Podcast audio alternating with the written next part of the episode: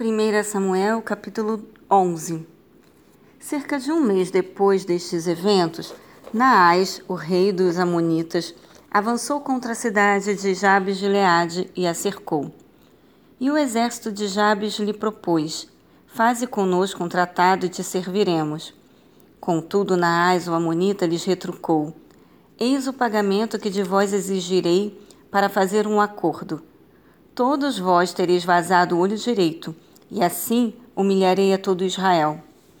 Diante disso, os líderes de Jabes responderam: Dá-nos uma trégua de sete dias.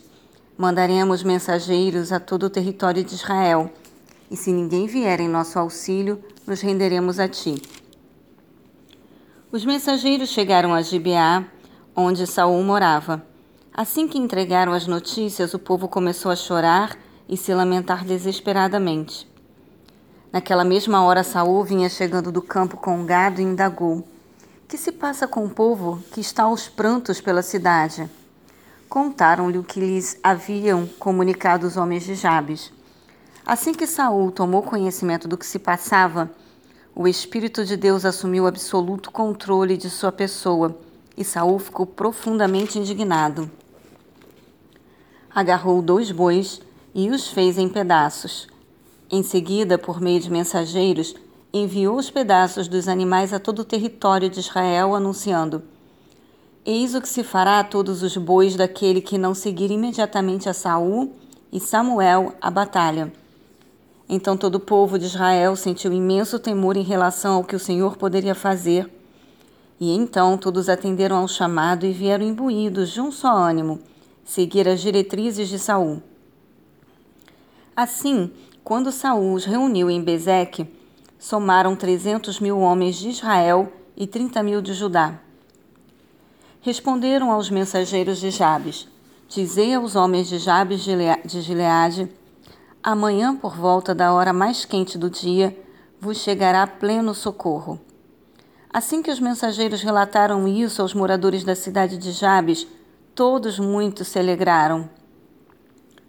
Então os homens de Jabes responderam aos Amonitas: Amanhã nos entregaremos a vós, e então fareis conosco o que vos aprouver.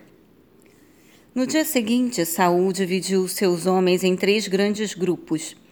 Ao raiar da aurora, os exércitos de Saul avançaram sobre o acampamento amonita e os atacaram violentamente. Por volta do meio-dia já haviam massacrado quase todos os inimigos. E os que conseguiram fugir se espalharam, cada qual buscando livrar sua própria vida por um lado. Então o povo de Israel declarou a Samuel: Onde estão aquelas pessoas que questionaram: Poderá Saul reinar sobre nós? Dize-nos seus nomes, a fim de que os executemos agora mesmo.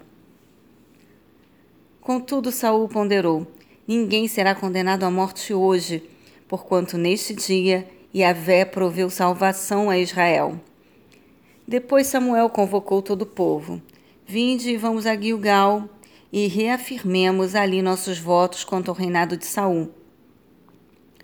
Todo o povo se reuniu em Gilgal e Saul foi referendado rei perante Yahvé em Gilgal.